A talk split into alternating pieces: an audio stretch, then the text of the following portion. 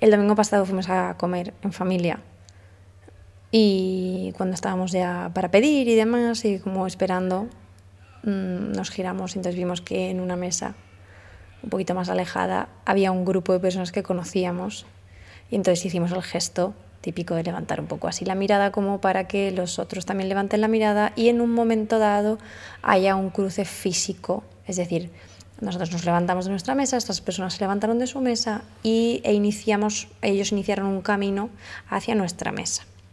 Bueno, pues todo bien, como cuando te, te, encuentras, pues anécdotas, cosas, unos besos, venga, qué bien, que vaya todo genial, genial. Nos separamos y cuando nos vamos a sentar, David, mi pareja que estaba allí junto con mis padres también, pues me dice, nos dice, comparte con la mesa. ¿Os habéis dado cuenta que hemos dado besos a una persona que no era del grupo? Y yo, ¿cómo? Evidentemente, en este cruce nosotros estábamos bastante cercanos de la puerta del servicio. Entonces, bueno, pues eh, según se dirigían este grupo de personas hacia nosotros, pues nosotros besamos a todas las personas que venían. De hecho, yo recuerdo que yo fui la primera persona que besó a esta chica, que no era del grupo. Hola, ¿qué tal, María? Encantada. Ni recuerdo el nombre que me dijo. Yo la besé. David la besó. Mi madre la besó. La dio un abrazo incluso. La tocó el brazo. Mi padre también la besó. Y en ese impasse entre mi madre, David, mi padre, ella eh, dijo, voy al baño. La verdad que su mensaje no nos importó mucho porque, bueno, no hicimos, no hicimos, no recordamos esto hasta que ya estábamos sentados en la mesa y con esta circunstancia empezamos a llorar de risa. Esto es por si estás haciendo otras cosas y quieres que hablemos mientras tanto. No sé hace cuánto tiempo, de verdad, yo no me reía tanto, no veía a mi madre llorar de la risa. Fue una circunstancia de verdad que no podía entender lo disparatada que era porque digo, esta persona se ha llevado besos absolutamente de toda nuestra familia y no sabía muy bien cómo ubicarlo. Como, pues la verdad que yo eh, voy al baño. Entonces no sé si este es el precio que tengo que pagar para poder entrar a hacer un buen pis o qué. Nunca volvimos a ver a esa chica salir del baño, yo creo que de repente huyó a otro país, me encantaría pensar que había una puerta trasera y ella cambió de identidad, eh, ya estaría. Pero me hizo reflexionar mucho, primero sobre las situaciones tan cómicas que vivimos a veces eh, y que no somos conscientes de lo cómicas que son hasta que no podemos verlas desde una perspectiva un poquito más ajena o que lo compartimos y de repente lo que para ti pues era un desastre o un momento muy vergonzoso, pues la otra persona lo entiende como algo súper cómico, que es la esencia de la comedia, ¿no? Que cuando vas a ver una obra de teatro o, una serie, una peli, lo que sea, hay una interpretación, cuando, esa interpretación es, a mí me pasa, como muy plana, muy habitual, muy familiar, eh, como que no se está buscando la comicidad, eh, no puedo más. O sea, me atrapa ese tipo de humor. Entonces, bueno, pues pensando un poco en eso y también pensando mucho en el error, que es mm, algo que en general llevo por bandera de lo que me he apropiado hace ya bastante tiempo y que cada vez lo siento más mío, que durante muchísimo tiempo, como ya os comenté en el anterior audio, la perfección siempre ha sido como una cosa, eh, algo que me ha ido drenando, un monstruo que me iba como persiguiendo aquí al lado y del que yo no tenía como mucha mucha sensación de que fuera algo que me lastrara tanto, sino como un objetivo tan increíble de perseguir, ¿no? Como cuando quieres ser delgada y es como mm, socialmente está tan aceptado que es como, wow, es increíble, quieres ser perfecta. ¿Cómo no, sabes?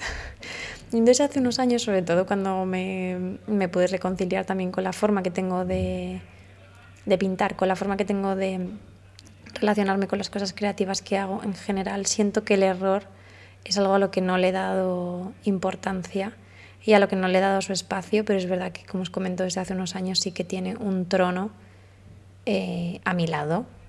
Y digo, por supuesto, el error va a aparecer ahora y se va a convertir en aquello que, que va a coger poder. Y entendedme que el error es una cosa que deberíamos visitar muchísimo y que le tenemos tanto pánico que en general casi todos los discursos de personas que escuchamos a lo largo de nuestro día a día, que consumimos en redes sociales sobre todo, están enfocados hacia este otro plano, que es evitar el error, que es la sensación de estar cavando un hueco para enterrar el, el error, para, para, para alimentarlo, ¿sabéis? Como, no, no, que no se note. El error siempre tiene que estar como oculto, ¿no? Y, yo creo que, no, que tiene que ser todo lo contrario, que a mí me encantaría y de hecho abogo mucho sin, tener que ser, mm, ¿cómo os diría? El error, igual, al igual que la perfección, funcionan de la misma manera y es que son dos banderas muy potentes en cuanto a eh, en cuanto a la forma de comunicar y en la forma en la que estableces las relaciones con las personas que te rodean. Si tú siempre buscas la perfección, vas a encontrar personas también que mm, estén en esa misma posición de, querer demostrar siempre, de, no, de encontrarse en una situación en la que nunca es suficiente, mm, mucha frustración, buscar siempre cómo cómo llegar más al límite, que ni siquiera tiene que ver ya con mejorar. O sea, lo de mejorar ya es una cosa que está como alejada. Entonces, esa búsqueda, al igual que el error por bandera demasiado, esos dos polos siempre tienen, tienen para mí algo que es un poco detonante en cuanto a que se convierte un poco en tu cárcel. Entonces, creo que está muy bien, creo que en mi caso me ha ayudado mucho a, pues eso, a, hacerme amiga de las veces que no lo he hecho tan bien, de las veces que realmente he dicho, Puf, este, es que esto no lo volvería a hacer en mi carrera artística, como a nivel personal, como en mis relaciones, en un montón de cosas que digo, esto realmente es un error, pero a mí me encanta cuando puedo ver ese error en personas que quiero, en personas también que admiro y, mm, y hay un poco esta sensación de, o mm, de repente sale Steve Jobs, ¿no? Y dice, no, porque es que ella cuando era joven, no sé qué, te cuenta esta película un poco de TEDx, que tú sientes, wow, es humano, ¿no? Y es como, bueno, sí, pero muchas veces se utiliza para mí, mm, desde mi punto de vista, como algo erróneo y que si no se puede convertir en, un, en una espiral un poco repetitiva.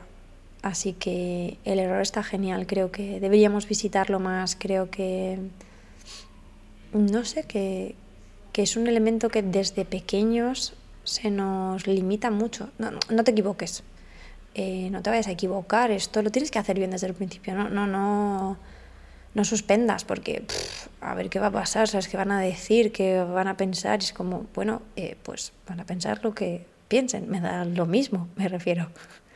Hay asignaturas que no se me da bien, evidentemente vamos a intentar siempre pues aprender, aunque sea, ¿no? Dentro de un poco este sistema educativo y estas formas que tenemos también de aprender que muchas veces quizás son demasiado, permitidme el el concepto bulímico en cuanto a que, bueno, pues es una necesidad también de mm, digerir muchísima información, muchísima información para llegar al día del examen y depositar esa información sobre un papel que no vamos a volver a consultar de ninguna otra forma. Ojalá se pudiera hacer como una educación un poco más transversal. A mí me hubiese flipado entender, porque no lo entendía hasta que ya luego pasó muchísimo tiempo, que claro, que todo lo que nos contaban en historia, pues también repercutía sobre la literatura, también repercutía sobre la historia del arte, también repercutía sobre